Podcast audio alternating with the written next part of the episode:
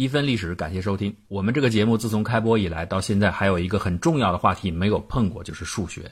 这一方面啊，因为数学比较枯燥；另一方面，数学真的有点不太好讲，因为它毕竟有一定的理解难度。但是呢，数学的确非常的美，所以呢，我还是想由浅入深的给大家聊一聊数学当中的有关话题。今天我们先聊两个最重要的数字 e 和派。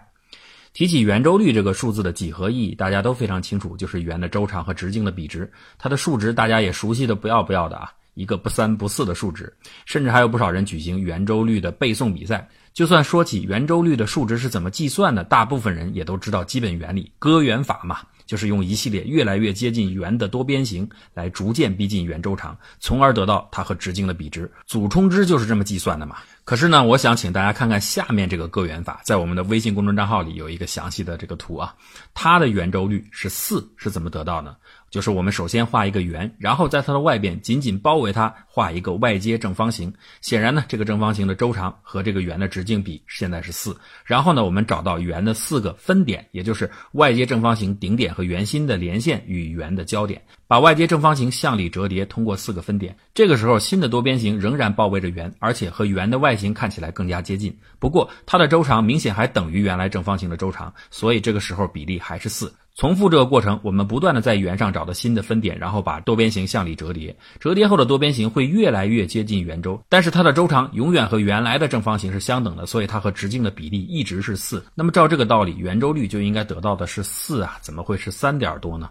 其实，这种所谓的割圆法的问题就在于，这个多边形序列的周长并没有逐步逼近圆的周长。我们看起来好像感觉这个多边形的形状是越来越接近圆了，但是其实请注意，那只是面积越来越接近圆，周长。并没有接近，它和圆实际的周长始终没有缩小距离，所以这样的计算是有问题的。真正的割圆法里边，那个多边形的总周长随着每一次细分的增加，都会和圆的真实周长越来越接近，所以这样的割圆数才是有效的。当然，在数学上计算派的时候，不会用这种割圆方法，因为不好操作嘛。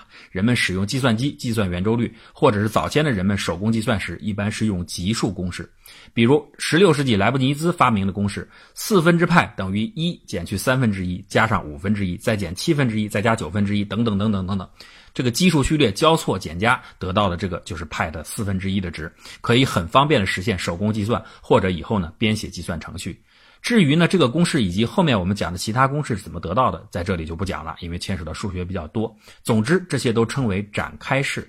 就是他把一个数值用一个展开的序列来得到，他们的基本思想都是通过一步步逼近来得到某个特定的目标数值，所以从这个意义上来说，展开式和割圆法是一样的。但是使用不同的展开式计算逼近派的真实值的效率是不同的，在数学上我们称为收敛速度。例如，虽然不同的公式最后都能趋近于派的真实值，但是有些公式只要计算五六步以后，它的结果就和真实的派值相差很小了；而另外的公式可能需要计算数十步甚至上百步以后才能达到同样的精度。所以，我们当然会选择那些更有效率的计算公式，也就是收敛速度快的公式。比如，派的高斯公式就是派等于四十八乘以 arc 摊进的四十八分之一，加上三十二乘以 arc 摊进的五十七分之一，减去二十乘以 arc 摊进的二百三十九分之一。你看。这里边虽然有三个反正切函数的计算和相加，但是它的这个收敛速度是非常非常的快。因此，如果要计算很多位的圆周率数值时，这个效率就天差地别了。用高斯公式就比用莱布尼兹公式要更加的实际和有效。目前，我们有更多的更高效率的计算公式，已经可以算到小数点后六十万亿位。而实际上，在真正的科学研究当中，完全不需要这么多的位数。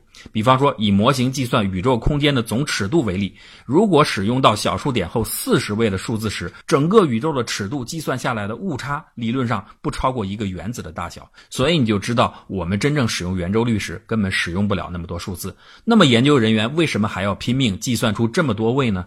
其实主要是为了研究和验证派的很多特殊的数论性质。这就是我们下面要聊的派的与众不同之处。我们先从一个宇宙刻痕的理论实验说起。今天啊，我们进入大数据时代了，咱们都很容易理解，声音、图像、文字，这一切的信息都可以转化为数据，并被记录下来。所以呢，海量的信息正在飞速的爆炸成长。为了承载这些数据，公司啊、个人呢、政府不得不使用无数的介质来储存。但是有个牛人提出了一个大胆的设想，他说不需要这样的设备。他说，既然所有的信息本质上都是一串数据，那么如果我们把所有有的宇宙当中的信息的这些数据串，按照某种规则，按照排序先后衔接排列在一起，就构成了一个包含整个宇宙全部信息的总数据串。然后在这个总数据串前面加上一个零和一个小数点，那么这个总数据串就成了一个介于一和零之间的小数。我们称为宇宙信息常数。现在呢，我们再拿出一根不会变形的金属棒，把它的长度看作一，那么这根棒上一定有一个位置，刚好就对应宇宙信息常数。我们只要在这个位置划下一道划痕，那么理论上宇宙全部的信息就被记录下来了。根本不需要硬盘和光盘，这个划痕就是宇宙划痕。猛地一听，这个说法很有道理。明明可以很简单的用一道划痕就解决的问题，人们为什么需要搞这么多的储存设备呢？哼，当然了啊，我先说这是一个理想实验，所以你千万听完以后不要去纠结，我们找不到那样的材质做金属棒，以及我们找不到合适的方法、合适的位置去划那个划痕，我们都找不到合适的刀。我们要分析的是这个说法的原理，而不是它的操作可行性。宇宙中所有的特定信息都对应于某一个数据段，这是正确的。这些对应的数字能够共同组成一个新的数字串，当然这也是正确的。不过我们可以把这个说法进一步拓展，不光是这些已经有的宇宙信息对应的那些数字，而是从零开始，全体数字一二三四五六七八一直到无穷，全都可以组成一个新的数字，是不是可行呢？当然是可行了，因为我们很容易构造出这样的例子。比如我们下面构造这样一个数字：零点一后面是一个零，然后是二接两个零，三接三个零，四接四个零，五接五个零，等等等等。所以大家都明白，如果把这个规律延续下去，任何的数字串都肯定能在这个数的某个位置处出现。类似这样的数字，我们还有很多的构造方法。而这样的数据，就是任意整数都能在它的序列中被发现的数据，就称为合取数。宇宙刻痕就是要找一个合取数。那么我们的问题是，派是不是合取数呢？在影视剧《疑犯追踪》中，翟总哈罗德·芬奇说过这样一段话：圆周长与直径之比无穷无尽，永不重复。在这串数字中，包含各种各样的可能。你的生日、储物柜密码、社保号码都在其中某处。如果把这些数字转换为字母，你就能得到所有的单词以及所有的组合。你婴儿时发出的第一个音节，你心上人的名字，你这一辈子从头到尾做的事情，宇宙中所有无限的可能都在这个简单的圆周率当中。这句话令观众印象非常深刻。从数学上来解释，分歧实际上就是在说派是一个合取数。然而，更严格的说法。派应该是极有可能是一个合取数，因为到现在我们还不能证明它的合取性。但是因为啊，我们已经计算出了六十万亿位的派的数值，我们可以用实验的方法去验证，任意输入一段有限位数的数字序列，基本上都能在派的某个位置处找到。所以我个人相信派应该是一个合取数。那么任何人他生活当中的某些信息都一定藏在这个派的某个位置。如果大家不太相信这个事实，想亲自尝试一下，没有问题。比方说，你想找找自己暗恋女孩的生日，或者自己的银行密码藏在派的什么地方，可以在下面的网址中去检索三 w 点 angle 点 net 杠派杠派 query。该数据库当中已经储存了两亿位的派值。当然，如果你输入的序列在数据库当中没有查到，那并不意味着派里边没有这个序列，只是说目前这两亿位以内没有，它很可能在两亿位之外。另外，派不仅是一个合取数。还是一个正规数。什么是正规数呢？就是相同位数的整数，它们出现的比例应该是大致均匀的。具体来说，派当中含有的一二三四五六七八九零，应该都是几乎相等数量的。那么两位数也是这样的规律，三位数、四位数都是如此，这就称为正规性。所以派很可能是一个正规数。说了这么多派的性质，我们再来介绍一下另一个重要的无理数 e。和派比起来啊，文科生可能对 e 就会有点陌生了。理科生当然都知道 e，不过你未必知道 e 的本质含义从哪里来。我们先从一个故事说起。假定你到银行存款一块钱，银行同意支付你百分之一百的年利率，所以到了一年后，你手里的钱就变成了两块。用公式来写，就是一加上百分之一百。现在呢，如果银行同意按照复利计算，也就是把一年期的年利率拆成两个半年期利率百分之五十，中间计算一期的复利，那么到了年底，你手里的钱就是一加百分之五十乘以一加百分之五十，也就是二点二五元增加了。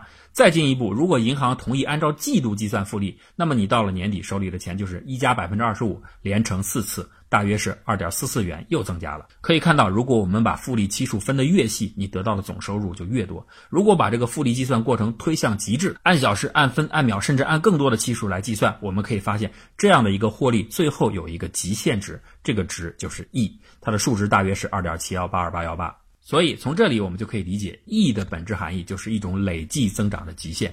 这个特点有非常多的用处，比如我随便给你一个自然数，要求你把这个自然数拆分成几个数，让它们相加起来等于原数，然后呢，把这些拆分好的各个数乘在一起。我就想问你，哪种分解方法分出来的这些数，最后得到的乘积是最大的？那答案呢，就是把原数尽量分成这个数除以 e 以后得到的份数，同时使每份尽量接近。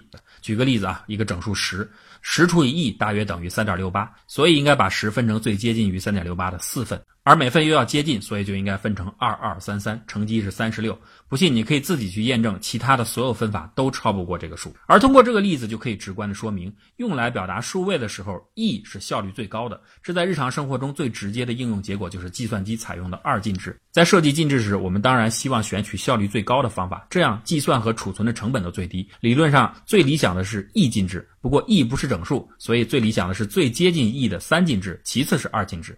三进制虽然效率高，但是如果再考虑到稳定性和容错程度，所以二进制就领先了。因此，我们现在的计算机都采用二进制，就是这么来的。另外，由于 e 是一个累计增长的极限，所以决定了以 e 为底的指数函数所代表的这种增长方式最为自然。因此，e 的 x 次方就被称为自然指数函数。而这个特性啊，如果我们延伸到复数域之后，就发现了指数函数能够代表旋转。哎，这就和派联系在一起了，因为派就代表着旋转特性。而最后联系 e 和派数值上的关系的公式，就是被称为数学上最优美的欧拉公式：e 的派 i 次方加一等于零。好了，说了这么多这两个数，我们现在来总结一下。因为旋转大量的规律里边需要派，因为增长大量的公式里含有 e，这两个数本来看起来好像遥不可及，但是因为复数域的推广，指数运算和旋转算子建立了关系，天才的欧拉最终发现了优美的上帝创造的公式。也许正因为如此，e 和派才成为了蕴藏无穷奥秘的合取数。很多物理学家都说过，他们喜欢优美的公式胜过喜欢正确的公式。的确，数学之美是非常打动人的，也是数学的魅力所在。最后，我们请大家听一首钢琴曲。你想不到的是，这首优美的曲子完全是用派的数值作为简谱谱写的。你看看，是不是真的算是天籁之音？这就是数学的奇妙。